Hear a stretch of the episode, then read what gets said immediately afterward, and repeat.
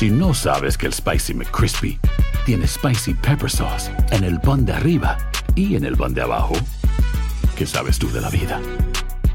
Para, pa, pa, pa.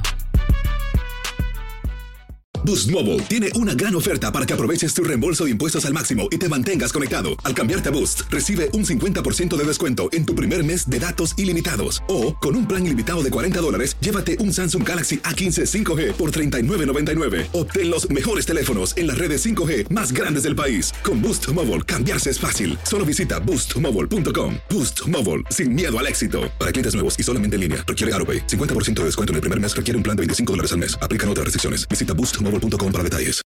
Lucero junto a José Ron protagonizan El Gallo de Oro. Gran estreno miércoles 8 de mayo a las 9 por Univisión. Y de las mejores. Univisión Reporta es un podcast de euforia. La llegada de estadounidenses a residir en la capital mexicana y otras ciudades del hermano país se ha acelerado desde el Según el Departamento de Estado, alrededor de 1.600.000 estadounidenses viven actualmente en este país. México siempre ha sido un destino turístico que le ha gustado mucho a los estadounidenses, pero ahora se está registrando un cambio. Se trata de un éxodo. Por la pandemia, miles de estadounidenses convirtieron a la capital mexicana en su oasis. Llegaron para quedarse y tienen muy buenas razones. Los estadounidenses han encontrado beneficios al vivir en México, pero para los mexicanos este éxodo de Estados Unidos hacia tierra mexicana no ha sido del todo positivo. Lo ven como algo que no es justo porque hay personas que tienen mucho mayores ingresos que pueden pagar esto y que localmente pues empiezan a subir las rentas porque tenemos ahora un nuevo cliente que está dispuesto a pagar más.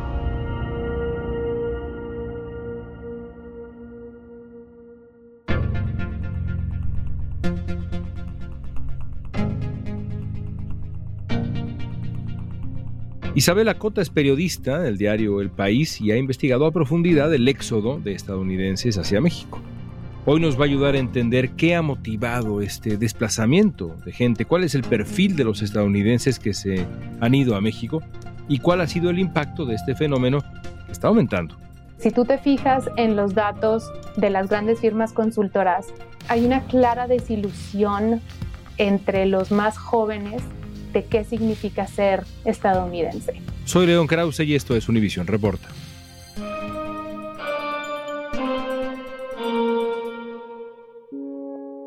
Isabela, en general, ¿por qué millones de estadounidenses se han mudado a otros países? Es decir, ¿qué ha estado detonando esta migración que sin duda se está viendo, en números además respetables, de Estados Unidos a otras partes del mundo? Esta es una historia económica y aquí se conjugaron un par de factores. El primero, por supuesto, es el teletrabajo, que es el que permite que esto siquiera sea posible. Hemos visto que el teletrabajo es una realidad por lo menos desde los últimos 8, 9 años, pero obviamente con la pandemia el teletrabajo está en auge, ahora es imposible regresarlo a la caja y ahora es una realidad que viven los países, sobre todo los países desarrollados, las economías desarrolladas como son Estados Unidos. Eso por una parte. Pero el componente que a mí me parece más interesante es el desencanto con el sueño americano. Y esto va en dos vertientes.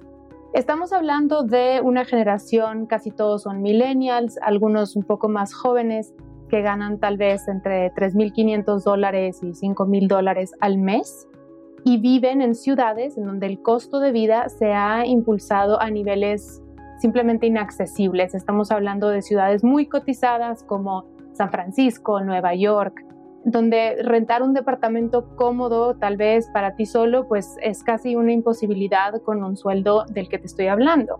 Entonces, estos nómadas digitales, como los estamos llamando ahora, pueden venir a la Ciudad de México o pueden venir a Mérida o pueden venir a Querétaro y rentar o comprar incluso propiedades mucho más grandes que lo que pudieran hacer en Estados Unidos por el mismo sueldo. Entonces estamos hablando sobre todo de gente joven, podríamos decir, desilusionada o presionada por los mercados inmobiliarios distintos en distintas ciudades, el sueldo que reciben, la inflación en Estados Unidos, las presiones también de la pandemia. Es esa generación la que se está yendo a varios países, pero sobre todo a México. Esa es la demografía. Esa es la demografía. Y aquí hay un componente social muy interesante, León, porque si tú te fijas en los datos de las grandes firmas consultoras, hay una clara desilusión entre los más jóvenes de qué significa ser estadounidense. Entonces estamos hablando de que los baby boomers jamás tal vez hubieran considerado vivir fuera si no es que no lo tenían que hacer. Pero estas nuevas generaciones, los millennials, los que son un poco más jóvenes, han vivido esta polarización política, un rostro menos amigable, menos democrático que tiene Estados Unidos en el exterior. Y esto también juega un factor en esta decisión. Los jóvenes estadounidenses ya están pensando más allá de Estados Unidos, lo cual es algo relativamente nuevo. Creo que vale la pena aclarar en este análisis previo a, pensar sobre la reacción que ha generado esto, las consecuencias que ha generado esto en México. Hay que aclarar, por ejemplo, si estamos hablando en su mayoría de residentes permanentes, de gente que se muda por largo tiempo, qué tipo de compromiso, digamos, tienen estas personas, estos estadounidenses que están asentándose en México.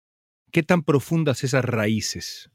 Hay dos tipos de migrantes estadounidenses que hemos visto, digamos, desde el 2018, porque esta tendencia, a pesar de que se impulsó de manera muy fuerte con la pandemia, viene desde antes. Unos son quienes realmente aplican por una residencia permanente para poder comprar propiedades y tributar aquí en México y tener todos los derechos de un residente permanente. Y están los nómadas digitales que están entre un turista y un residente permanente. Son un poco más jóvenes y no vienen con la intención de quedarse, digamos, tres años, sino más bien cuatro meses o seis meses. Por lo tanto, no necesitan un permiso especial, una residencia permanente y tampoco tributan, por lo menos en materia de ingresos, solamente en materia de IVA, de valor agregado. Entonces, esas son como las dos maneras en que han venido los migrantes estadounidenses y en ambas los números se han disparado en los últimos años. Una encuesta reciente de Gallup encontró que hasta el 15% de los estadounidenses afirman que quieren abandonar el país de forma permanente. Y un porcentaje todavía más grande dice que consideraría la posibilidad de expatriarse si se dieran las circunstancias correctas. De acuerdo al Departamento de Estado, hay 1.6 millones de ciudadanos de Estados Unidos viviendo en México. Por supuesto, un porcentaje considerable de estos estadounidenses no forman parte de este fenómeno que estamos hablando. Hay una comunidad estadounidense que ha vivido en México hace mucho tiempo, gente de mayor edad que se muda a sitios como Mérida, Baja California, El Bajío, San Miguel de Allende, por ejemplo. En fin, el número es muy considerable. ¿Por qué México es el principal destino para los estadounidenses que salen del país? ¿Qué les atrae específicamente de México? Y quizá habría que concentrarnos en la Ciudad de México, que en muchos sentidos ha sido el epicentro de este fenómeno que nos convoca hoy a platicar en Univisión Reporta. La cualidad, digamos, número uno que hace a México el destino más atractivo para los estadounidenses es la cercanía, sin duda. Somos el país vecino y si quieres regresar a visitar a tu familia, estás a un vuelo, no estás a tres vuelos. Ahora, ¿por qué no se van a Canadá? Tienen una calidad de vida muy alta, tienen la cercanía es igual y ahí, bueno, hablan el mismo idioma, no tienen siquiera que aprender el español. El costo de vida es simplemente incomparable. Las ciudades canadienses como Toronto son una de las más caras del mundo. Entonces, yo diría que esos son los dos elementos que más convencen a los estadounidenses, la cercanía y el bajo costo de vida, sobre todo, como dices tú, en la Ciudad de México. Pensando en aquellos que sí deciden echar raíces más profundas y que han decidido darle una oportunidad a la Ciudad de México por un tiempo más largo, ¿qué tipo de vida hacen? ¿Ponen negocios? Compran propiedades o se acercan a la vida en la Ciudad de México como algo más a corto plazo? Sabes que esa es una pregunta muy interesante porque la respuesta cambia dependiendo de a dónde te vayas. Sabemos que el caso de la Ciudad de México ha sido quizás el más estudiado, el más escrutinado, digamos. Sin embargo, hay estadounidenses que se mudan tal vez a Mérida o, o que se van al Bajío y en esas ciudades suelen más abrir su propio negocio, poner alguna empresa particular que obviamente no significa que dejan de tener su trabajo fijo de teletrabajo que los liga a su país de origen, que es Estados Unidos. En la Ciudad de México, y esto te hablo de muchos de ellos que me ha tocado entrevistar, ellos se quedan porque aquí en la Ciudad de México hay una mentalidad abierta, es como nos gusta decir en el norte del país, alivianado, digamos, somos una cultura relajada, abierta de mente. El ambiente, la gente, la gente es muy amable y también me gusta mucho la comida, soy muy fan de los tacos. Me encanta todo y me siento uh, libre y en paz. Entonces, ellos más bien, los que vienen a la Ciudad de México, mantienen su trabajo, su teletrabajo, no se dedican a hacer negocios, pero sí buscan propiedades que comprar, porque aquí tienen más posibilidades de generar un patrimonio de largo plazo que en Estados Unidos. Así que le están apostando al mercado inmobiliario mexicano a mediano y largo plazo. Total y completamente. Al grado que si tú te acercas con dueños de propiedades en Polanco o en Santa Fe, te van a dar los montos en dólares. ya se ha vuelto costumbre, ¿no? Son cada vez más los estadounidenses que están comprando su casa en Tijuana en lo que ahora parece ser el sueño México americano. Tijuana es otro de los destinos más favorecidos por los estadounidenses que deciden vivir en México, especialmente por aquellos que residen en California, que es vecino de Tijuana. Para los que tienen que trabajar físicamente en California, hay opciones de vivienda a tan solo cinco minutos de la línea fronteriza. Según The New York Times, los precios en general son 62% más bajos en Tijuana que en San Diego. Y en la ciudad mexicana, con una inversión de 2.500 dólares al mes, es posible tener un estilo de vida que en San Diego costaría más de 6.000 dólares. Un condominio aquí te puede venir saliendo como en 200 mil dólares, 200, 250. Un condominio allá, ahorita desafortunadamente estamos hablando que a lo mejor te gastas, que sea nuevo, te puedes venir gastando 600 mil dólares.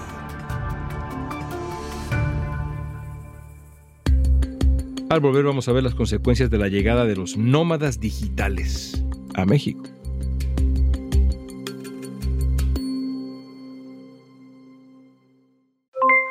Aloha mamá, ¿dónde andas? Seguro de compras. Tengo mucho que contarte. Hawái es increíble. He estado de un lado a otro con mi unidad. Todos son súper talentosos. Ya reparamos otro helicóptero Blackhawk y oficialmente formamos nuestro equipo de fútbol. Para la próxima te cuento cómo voy con el surf y me cuentas qué te pareció el podcast que te compartí, ¿ok? Te quiero mucho. Be All You Can Be, visitando goarmy.com diagonal español. Si no sabes que el Spicy McCrispy tiene Spicy Pepper Sauce en el pan de arriba y en el pan de abajo, ¿qué sabes tú de la vida? Para, pa, pa, pa. Boost Mobile tiene una gran oferta para que aproveches tu reembolso de impuestos al máximo y te mantengas conectado. Al cambiarte a Boost, recibe un 50% de descuento en tu primer mes de datos ilimitados. O, con un plan ilimitado de 40 dólares, llévate un Samsung Galaxy A15 5G por $39.99. Obtén los mejores teléfonos en las redes 5G más grandes del país. Con Boost Mobile, cambiarse es fácil. Solo visita boostmobile.com. Boost Mobile, sin miedo al éxito. Para clientes nuevos y solamente en línea, requiere AroPay. 50% de descuento en el primer mes requiere un plan de 25 dólares al mes. Aplican otras restricciones. Visita boostmobile.com para detalles. Estamos platicando con la periodista Isabela Cota. Mientras unos cruzan hacia Estados Unidos por la frontera, otros están cruzando hacia México agobiados por la inflación. Es que los que llegan a vivir son nómadas digitales. Ganan bien porque trabajan remotamente para empresas extranjeras y se nota ya lo que gastan. La Ciudad de México es el quinto destino favorito de los nómadas digitales, según el portal nomadlist.com. Pero su llegada también ha incrementado las rentas hasta en 30%, pues sus sueldos en promedio son 10 veces mayores que los de los mexicanos. Porque pues ellos lo ven y dicen, oh, esto es en dólares, no, es en pesos mexicanos, oh, baratísimo. Entramos entonces a las consecuencias, porque este éxodo estadounidense a México, pues es una tendencia innegable, tiene por supuesto un lado positivo, pero también tiene consecuencias que para la gente que vive en la Ciudad de México al menos son percibidas como negativas. Yo te preguntaría, ¿quién se ha visto beneficiado y quién no? Por ejemplo, podemos entrar por el precio de las viviendas, que ya sugerías ahora. ¿Qué consecuencia ha tenido en el mercado inmobiliario mexicano para los mexicanos, para aquellos que viven ahí, y no nada más en la Ciudad de México, sino en otras ciudades como Mérida, el área del Bajío y demás que ya mencionabas. Los que se han beneficiado, sin duda, han sido los dueños. Y estoy hablando de los dueños de departamentos, los dueños de casas, los dueños de propiedades en la Ciudad de México, pero también los dueños de los negocios, los dueños de los restaurantes, de los bares, de los que ofrecen servicios a esta nueva clientela. Entonces, hablando de la propiedad, por ejemplo, el gobierno de Claudia Scheinbaum anunció un convenio con Airbnb para poder rehabilitar muchos de los edificios en las colonias más populares para este tipo de turista, que son la Roma Norte, la Condesa y esa área, y poder ofrecer estadías de unos 3-4 meses. Esto ha implicado que los precios de las rentas de los alquileres se hayan disparado en algunos casos en hasta 120% de un día para otro. Desalojan a las personas que viven en esos departamentos y en un par de semanas esa misma propiedad se está anunciando en Airbnb por un precio muchísimo más alto de lo que cobraban antes. Esto ha desplazado a muchos vecinos a otras áreas de la ciudad que ahora tienen que hacer traslados de hasta dos horas cuando antes podían irse caminando o podían llegar en media hora con el transporte público. Esta es una parte muy negativa de lo que ha sucedido cuando se van venciendo contratos de personas nacionales, pues los propietarios aumentan los precios y este pues ven quién pueda estar dispuesto a pagarlo. Hay mucha casa, un, mucho departamento vacío por lo mismo. ¿Por qué? Porque ya la gente ya no le alcanza para pagar la renta. Ahora, yo me puse a investigar un poco más sobre la rama económica en el tema de servicios. Y lo que encontré es que, por ejemplo, el sector restaurantero ha sido uno de los más beneficiados porque los estadounidenses gastan en promedio entre 12 y 15% más que los comensales mexicanos y dejan propinas pues relativamente más altas. Sin embargo, ahora es más difícil para un mesero, para alguien que está a cargo de estos servicios conseguir ese tipo de trabajo porque se les exige hablar inglés. Entonces, así estamos hablando de un mercado laboral en lo micro que ha sido, pues, llegó a una disrupción, digamos, de una manera bastante agresiva. Y yo creo que acá las autoridades tienen que hacer tomar nota de lo que está pasando para poder incorporar a esta gente a este nuevo boom y las oportunidades que realmente representan. Esto no es exclusivo del fenómeno de la llegada del eh, éxodo estadounidense a la Ciudad de México, evidentemente al contrario, es algo que ves en eh, muchas ciudades en el propio Estados Unidos, ha ocurrido en Los Ángeles, ha ocurrido en Chicago, ha ocurrido en muchas otras ciudades y me refiero a lo que se conoce como gentrification, que por cierto es una palabra que no es tan fácil de traducir, hay quien dice aburguesamiento, en fin, la llegada del dinero que desplaza a negocios que han estado ahí mucho tiempo, que ya no pueden pagar la renta, residentes y demás. La llegada de este dinero estadounidense ha creado este proceso gentrification, aburguesamiento en la Ciudad de México y cuál ha sido la reacción de los dueños de esos negocios antiguos y demás. Cuéntanos un poco qué has encontrado. Claramente sí, la llegada de este perfil de estadounidense ha impulsado el gentrification, como lo estamos llamando. Sin embargo, yo sí le quiero recordar a quienes nos ven y nos escuchan que este es un fenómeno que ya había empezado en la Ciudad de México y tenía mucho que ver con la gente que venía de provincia, de otros estados de cierta edad, que llegaba con cierto perfil de empleos y exigían como un servicio y una oferta un poco más eh, genérica en estas colonias, sobre todo, que concentran este tipo de perfiles. Lo interesante de todo esto es que muchas de este perfil, mucha de esta gente mexicana de provincia, con la pandemia se regresó a sus estados de origen, porque ya no les alcanzaba a vivir en la Ciudad de México, perdieron su trabajo, etc. Entonces, cuando vienen este perfil de estadounidenses que ya estaban aquí, pero ahora vienen en muchos más altos números pues sí se siente como un impulso más fuerte por este esfuerzo de, pues, gentrify, de, como dices tú, hacer lo más burgués. Esta es una preocupación real, porque lo hemos visto en ciudades como en París, por ejemplo. Con consecuencias reales para la gente que ha vivido ahí por años. Completamente. Y México siempre ha sido muy bueno en defender el arraigo, las raíces locales, lo local, entonces, yo sí siento que la velocidad de este fenómeno está dejando un poco como en shock a la gente que pudiera hacer algo para contrarrestar este movimiento y todavía no estamos viendo esfuerzos, digamos, en contra o para contenerlo. Es algo muy, muy claro que estamos viendo y francamente es muy triste y muy preocupante. El aumento de extranjeros con alto poder adquisitivo en México ha dado lugar a críticas en redes sociales. Uno de los casos más populares y polémicos fue el de un profesor llamado Fernando Bustos que abrió el debate en su cuenta de TikTok y se hizo viral. Hay un fenómeno bastante interesante sucediendo en México que tiene que ver con extranjeros. Y es como si cada vez hubiera más en la ciudad. Por ejemplo, yo vivo en la colonia Roma y a veces en el café al que voy soy el único mexicano además de los meseros. Y de pronto en estos lugares ya todos hablan en inglés. El profesor terminó el video en el que criticaba la presencia de extranjeros preguntando a sus seguidores si se trataba de colonialismo moderno y obtuvo más de mil comentarios de apoyo. Muchos de esos extranjeros terminan incluso comprando tierras acá porque pues les sale muy barato.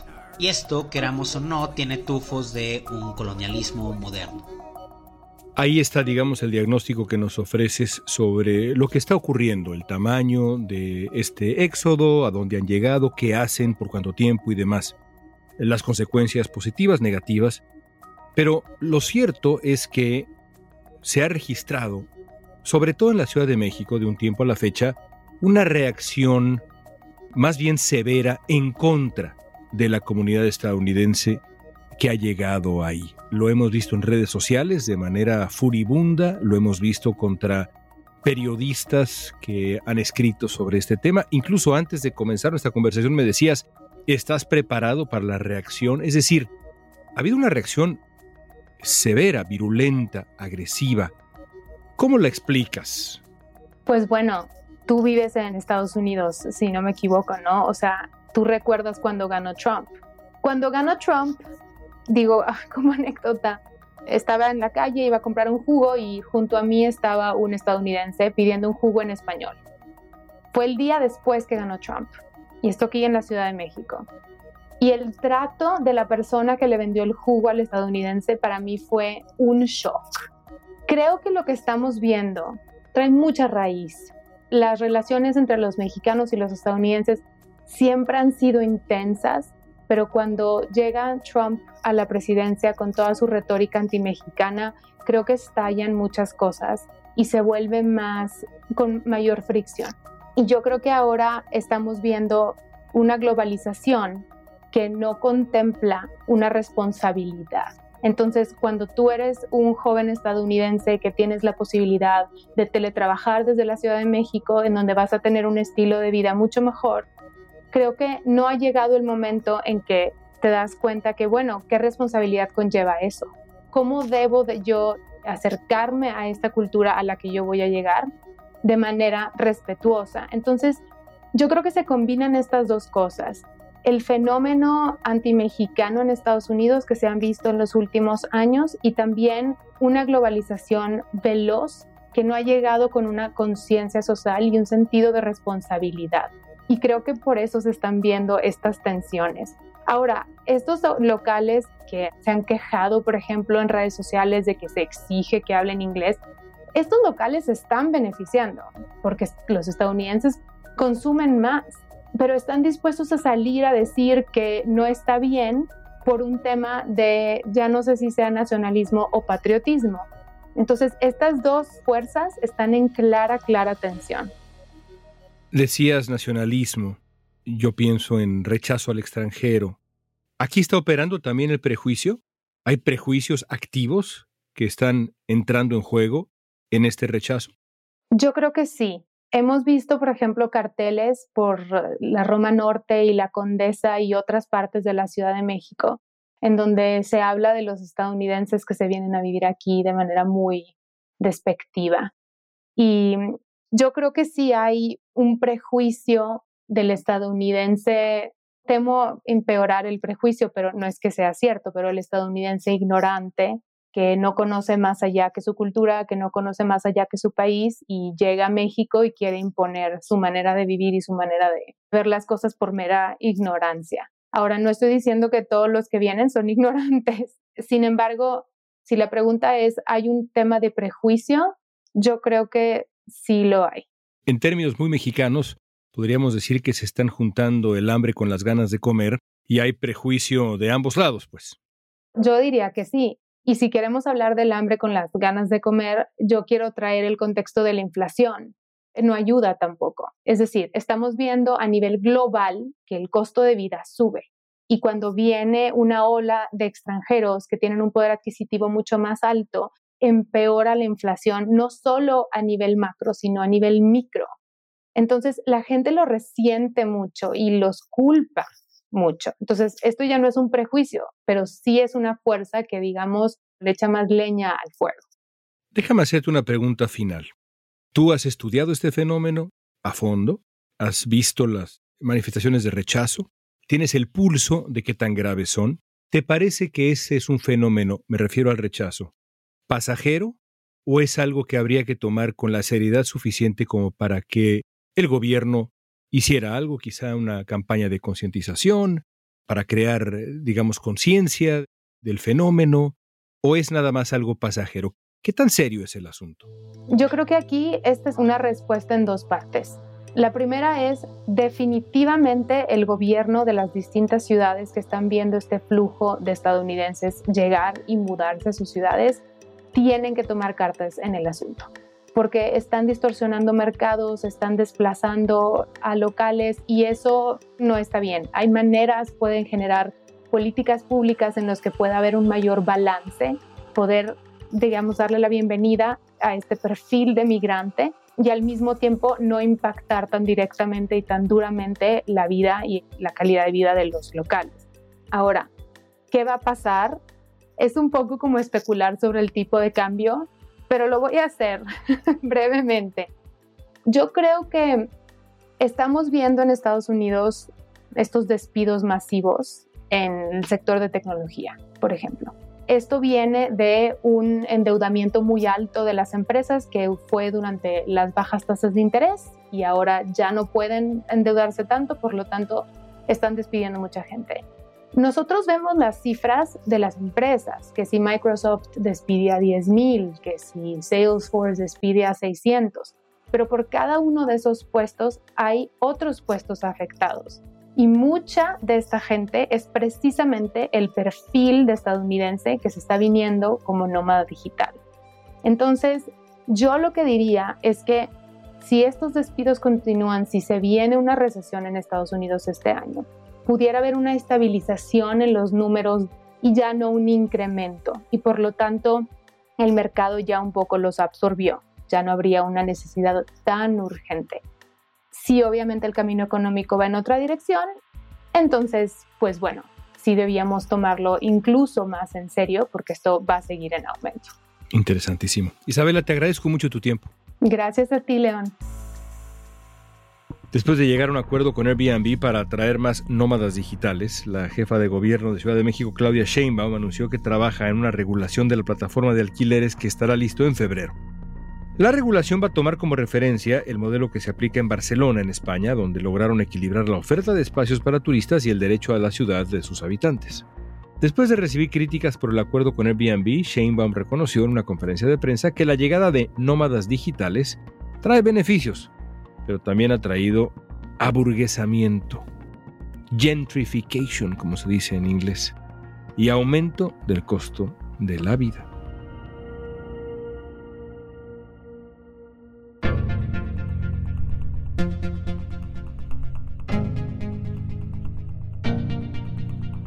Esta pregunta es para ti, muy sencillo. ¿Estás a favor o en contra de la llegada de esta comunidad estadounidense a México? Usa la etiqueta Univisión Reporta en redes sociales y danos tu opinión en Facebook, Instagram, Twitter o TikTok. Escuchaste Univisión Reporta. Si te gustó este episodio, síguenos y compártelo con otros. En la producción ejecutiva, Olivia Liendo. Producción de contenidos, Mili Supan.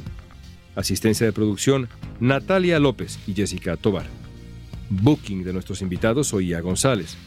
Música original, Carlos Jorge García, Luis Daniel González, Jorge González yo soy León Krause.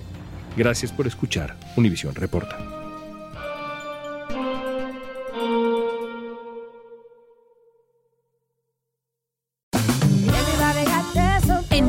En JCPenney tenemos infinidad de regalos para el Día de las Madres hasta el domingo. Ahorra hasta 40% en todo Liz Claiborne y vístela de pies a cabeza con la última moda. Además, aprovecha las ofertas Yes Please, con diamantes y piedras preciosas a 25 dólares para miembros de JCPenney Rewards. ¿Aún no eres miembro? Inscríbete. Es fácil y gratis. Y regálale a mamá todo lo que se merece. JCPenney. Vale la pena. Ofertas válidas hasta el 12 de mayo en selección de estilos. Aplican otras exclusiones. Joyería se excluye de los cupones. Detalles en la tienda jcp.com.